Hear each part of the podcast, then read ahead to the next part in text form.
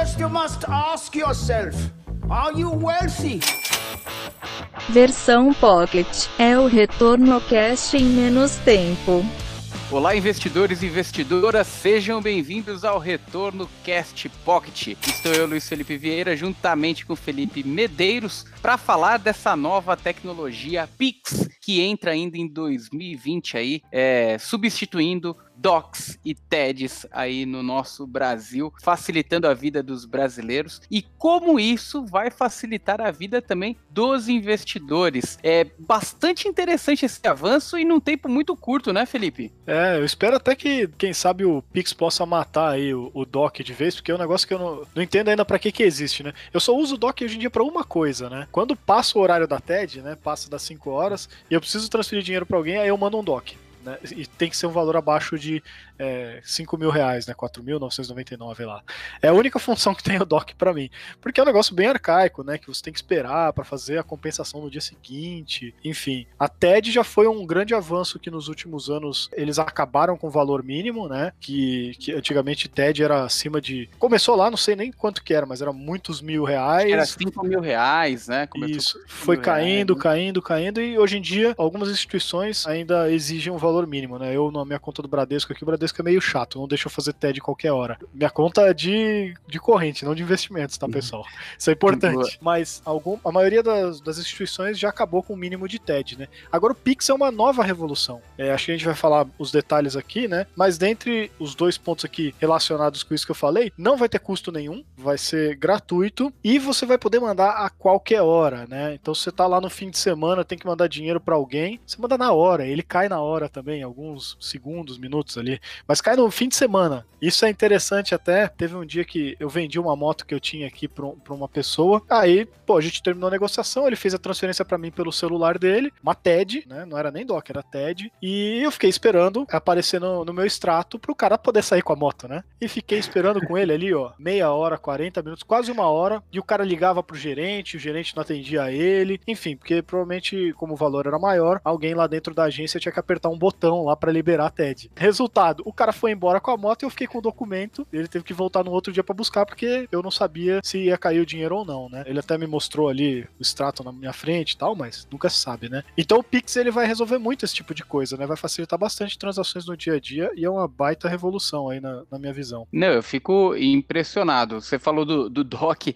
o DOC me lembra aquelas compensação de cheque, né? Lembra, uhum. né? Você emitia o cheque em dois dias para compensar, voltava por assinatura e meu Deus do céu. O, o, negócio é realmente arcaico. E o pior, além de ser arcaico, muitas vezes é cobrado. 10, Exatamente. 15 reais. Um, um negócio meio que, que absurdo, né? Muitos bancos ganhavam muito de forma passiva com essas transferências. E parece que agora praticamente vai ser extinguido. Possivelmente é, o registro ele deve iniciar ali no início de outubro do Pix, mas é algo extremamente revolucionário. Até você comentou, Felipe, coisa de minutos, na verdade, é coisa de segundos. O Pix Segundo o levantamento, com quem está endereçando to toda a proposta, né, 99% das transações deve acontecer em até 10 segundos. Aí as pessoas devem perguntar: poxa, mas eu ainda vou preferir o Doc TED porque passa pelo banco, o banco confere, o banco me liga. Mas a tecnologia ela vem exatamente para ser ainda mais segura que o Doc e o TED, né, Felipe? É, perfeito. Eu acho que uma das coisas que. A gente tem vários problemas aqui no Brasil com órgãos e instituições públicas, né? Mas uma das coisas que geralmente faz um trabalho bem feito é o Banco Central, né? Então toda aquela agenda BC, que eles adotaram lá na época do Ilan, o último presidente do Banco Central, trouxe uma série de inovações. A gente está puxando aí, o Banco Central acho que começou a valer agora em 2020 também, questões de Open Banking que vai obrigar os bancos a liberarem esse tipo de coisa. Então, quem é o dono dos próprios dados não é o banco, é o próprio cliente, né? E agora vindo mais com essa do Pix. Então, o Banco Central faz um trabalho muito legal aqui no Brasil. A gente está à frente, inclusive, de muitos países desenvolvidos e muita coisa, né? Então, eu acho que dá para confiar tranquilo aí nesse trabalho que eles fazem. É, e pelas informações terão praticamente três chaves principais: chave Pix, que inclusive a gente acho que vale um exemplo aqui, né? QR Code, QR Code já é conhecido de muita gente e possivelmente a pessoa ela vai ter um QR Code individualizado ali que permite esse acesso e o NFC, que é, que é o Near Field Communication, que é através de aproximação, né? Aquela tecnologia de aproximação que, que já existe em maquininhas, mas você vai poder fazer essa troca aí com outro celular. Eu quero transferir 50 reais agora para o Felipe, eu aproximo o meu celular do dele, foi lá, bluf, transferiu. Não preciso nem saber qual é o banco, qual é a agência, qual é a conta, né? Já vai estar tá automaticamente nesse cadastro aí do Pix. E em tempos de distanciamento social, a gente não precisa nem se encostar, hein? É só passar perto do celular e transferiu, pronto. Perfeito. E essa chave Pix, que é o que é o mais interessante, que eles vão permitir, inclusive, que você tenha uma chave no seu próprio celular. Então imagina que eu vou transferir o dinheiro aí pro Felipe, né? Usando as chaves do Pix, eu vou acessar o, o meu app ali do banco eu informo a chave que o Felipe usa, por exemplo, se o Felipe usa o celular como chave, eu informo a chave que ele usa no celular, e nesse caso, é só informar o número do telefone do Felipe. Eu nem preciso saber a agência e conta. Então, se o Felipe usa a chave celular, eu vou lá, coloco o número do celular do Felipe, que já vai estar tá no cadastro, automaticamente eu vou concordar com a transferência, por exemplo, de 50 reais já vai entrar na conta dele. É realmente algo revolucionário que vai trazer uma dinâmica muito grande, uma velocidade gigantesca um menor custo. E aí vem a pergunta, né? Tá bom, poxa, que legal, para o sistema financeiro é muito bacana. E o que isso na prática traz aí pro, pro investidor, né? Já que a gente está falando de dinheiro e não especificamente do valor investido, né? Essa é, é a pergunta como, mesmo. como o próprio, o próprio Felipe falou. Olha, imagina esse cara que estava comprando a moto do Felipe, quisesse fazer um investimento numa plataforma A, B ou C. Ele poderia perder uma janela de um investimento, né, Felipe? Facilmente. Não, não ia ter condições condições de fazer a transferência. Vamos imaginar que a moto do Felipe valesse ali uns 500 mil reais. É isso, Felipe? Caramba, que... não sei nem se existe uma moto que vale isso. Deve ser alguma de colecionador, sei lá.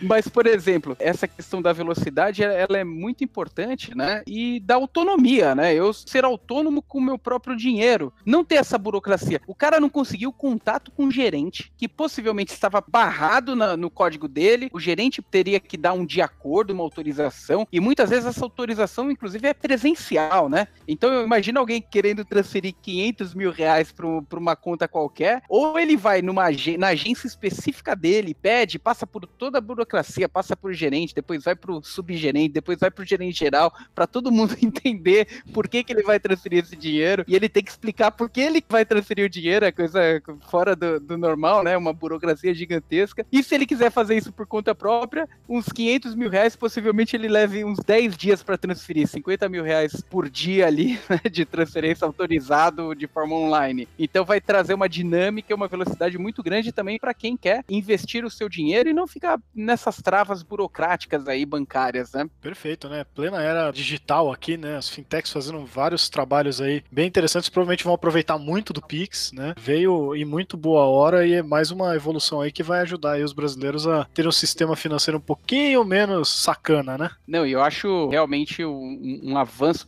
como você mesmo disse, o Banco Central ele já tem essa cabeça, uma evolução muito grande, né? Já tem trazido uma série de evoluções, né, para o nosso mercado, para o nosso mercado financeiro. E isso vai trazer uma dinâmica muito bacana para a intermediação financeira.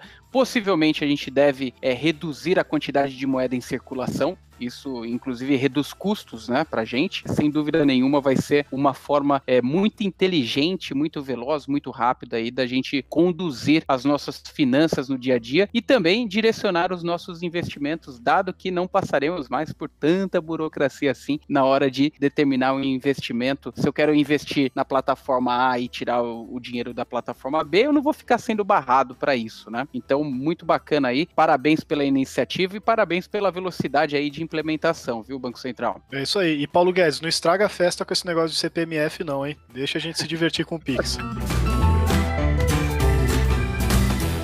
Perfeito. E para você que nos ouviu aqui nesse podcast, também estamos em outras plataformas no YouTube, youtube.com/barra mais retorno, no Instagram, arroba mais underline retorno, Telegram, vamos deixar no link aqui da descrição desse podcast, e e-mail para dúvidas e sugestões, retornocast arroba mais retorno.com. Obrigado, pessoal, e até a próxima. Valeu, pessoal.